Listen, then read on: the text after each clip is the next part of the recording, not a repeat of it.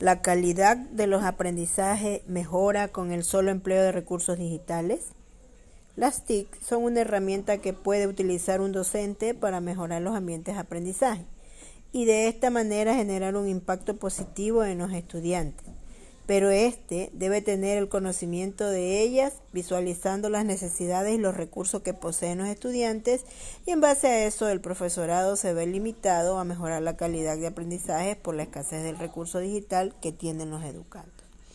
¿Cuáles son los actores principales en el contexto educativo que deben desarrollar habilidades digitales? ¿Por qué hacerlo? Los principales actores son el docente y el estudiante. Es aquí donde el maestro transmite en los estudiantes sus habilidades cognitivas, habilidades digitales, informacionales y en visión exhaustiva en lo relacionado a tecnología digital, porque sólo así podrá lograr alcanzar la calidad en la educación. ¿Cuáles son las oportunidades y desafíos que enfrenta el proceso de enseñanza-aprendizaje con la adquisición de habilidades digitales?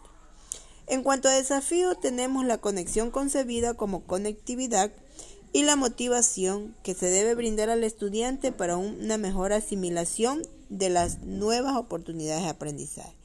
Y si hablamos de oportunidades, tenemos la enseñanza lúdica, ya que el educando asocia el aprendizaje como un videojuego, como un juego, como algo que lo motive, generando estrategias didácticas con una visión de enseñanza-aprendizaje más amplia y universal.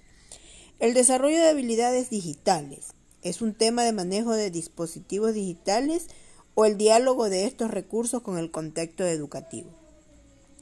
Ambos, ya que porque por tener prácticas y explorar nuevas oportunidades nos permite el buen manejo del dispositivo, lo que genera desinterés sobre esta temática.